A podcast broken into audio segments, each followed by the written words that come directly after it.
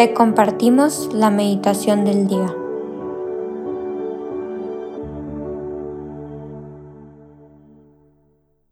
En el nombre del Padre, y del Hijo, y del Espíritu Santo. Amén.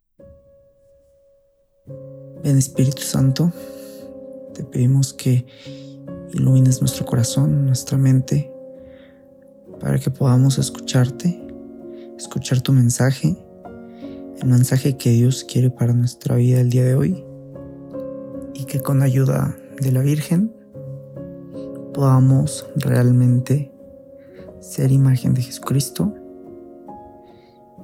y podamos escuchar su palabra para poder transmitirla.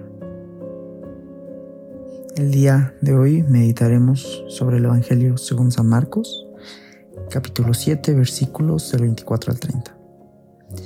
En aquel tiempo, Jesús salió de Genezaret y se fue a la región donde se encuentra Tiro. Entró en una casa pues no quería que nadie se enterara de que estaba ahí, pero no pudo pasar tan inadvertido. Una mujer que tenía una niña poseída por un espíritu impuro se enteró enseguida. Fue a buscarlo y se postró a sus pies.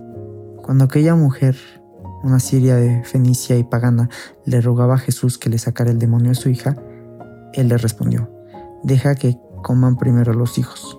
No está bien quitarle el pan a los hijos para echárselo a los perritos. La mujer le replicó, sí señor, pero también es cierto que los perritos debajo de la mesa comen las migajas que tiran los niños. Entonces Jesús le contestó, anda vete, por eso que has dicho, el demonio ha salido ya de tu hija.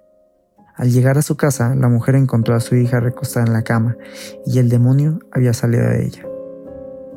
Palabra del Señor. Gloria a ti, Señor Jesús. Antes de empezar, me gustaría que realmente intentes concentrarte. Muchas veces vamos con el ruido de la vida, eh, tal vez realizamos una meditación un poco apresurada, y como que no escuchamos tan claramente el mensaje que Dios quiere darnos.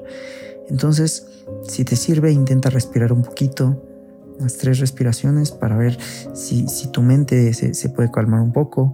Intenta cerrar los ojos si te sirve, si puedes, para que realmente puedas sentir, escuchar el mensaje que Dios tiene para ti. Y me gustaría empezar con algo que nos cuentan aquí en el Evangelio, que es que Jesús no pudo pasar inadvertido, ¿no? Yo me imagino el, semblante de Jesús o simplemente su actitud, su testimonio, que era muy difícil que pasara inadvertido por la gente. Y el día de hoy siento que Dios quiere invitarnos a eso, que realmente seamos que realmente tengamos un buen testimonio, tan bueno como el de Jesús, o anhelemos a tener un, un testimonio como el de Jesús para no pasar inadvertidos por la vida. Porque muchas veces, tal vez sí seamos buenas personas, tal vez tengamos buenas acciones, pero, pero no hacemos más de, de lo que nos toca, por así decirlo. O sea, no nos esforzamos por ir más allá, por dar más del 100%, que, que realmente siempre se puede dar más. Y como nunca nos esforzamos por dar más, pasamos de alguna forma inadvertido. ¿Por qué? Porque, porque hay mucha gente que, que, es buena, pero también hay mucha gente que es mala, pero, pero también abunda la gente buena, ¿no? Y muchas veces entramos dentro de esa gente buena que no resalta. Entonces, si tuviéramos un testimonio, si tuviéramos una actitud que realmente irradiara a Dios, irradiara a Jesús, sería otra historia y también pasaríamos inadvertidos, obviamente siempre intentando llevar a la gente el mensaje, la palabra de Dios, ¿no? Entonces, como primer punto me gustaría invitarte, invitarte a eso, a que busquemos dar más de lo que podemos o de lo que estamos acostumbrados, a salir de nuestra zona de confort y a realmente buscar dar un testimonio que sobresalga, en nuestra sociedad. Y como segundo punto, me gustaría hablar un poquito de, la fe, que la verdad es que me llama mucho la atención, como la, la, la fe de esta señora que, quiere que Jesús le saque a este, a este espíritu, a este demonio, como, como, como esa fe salva a su hija, ¿no?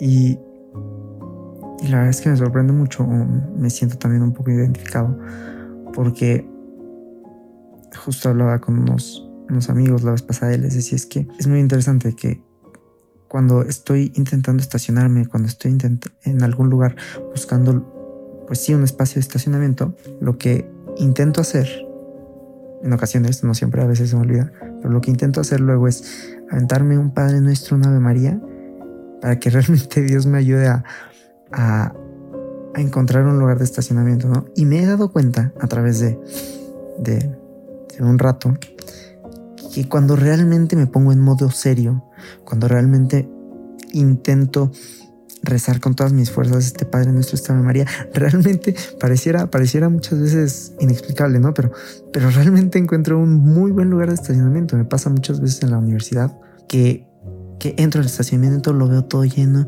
me pongo a rezarlo con todas las fuerzas y lo encuentro, ¿no? Pero también hay ocasiones en las que vengo, pues justo con el ruido del mundo, como hace, como hace rato les comentaba, vengo como con muchas ideas, vengo un poquito alterado tal vez, y me pongo a, rezar ese Padre Nuestro esa Ave María, ya nada más porque siempre lo hago por rutina.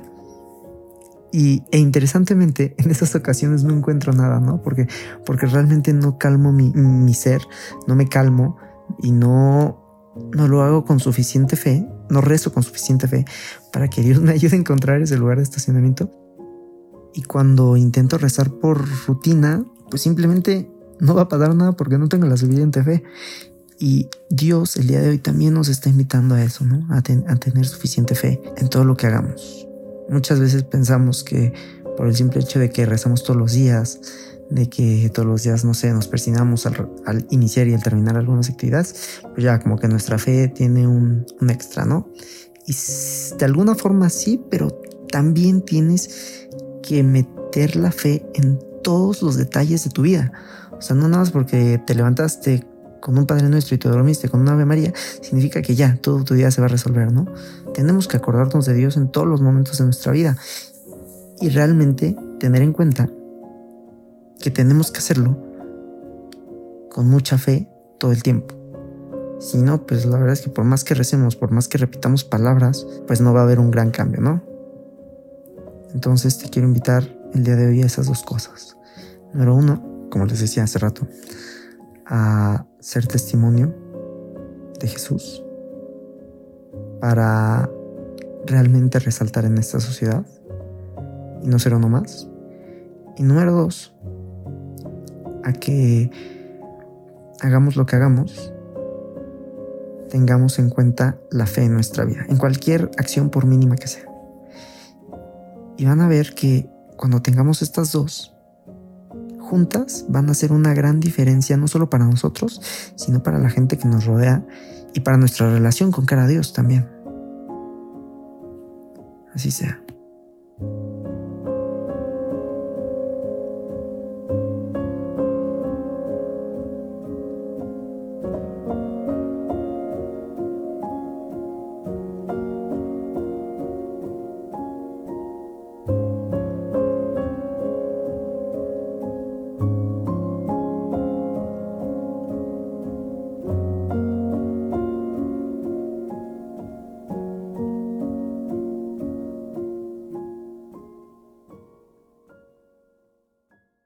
Damos gracias, Señor, por todos los beneficios recibidos.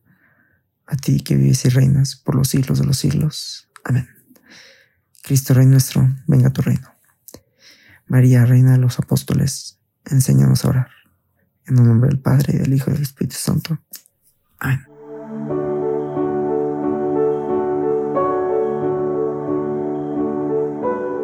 Señor, que seas tú quien siempre reine en nuestros corazones los invitamos a que se queden en diálogo con Él. Nos escuchamos mañana.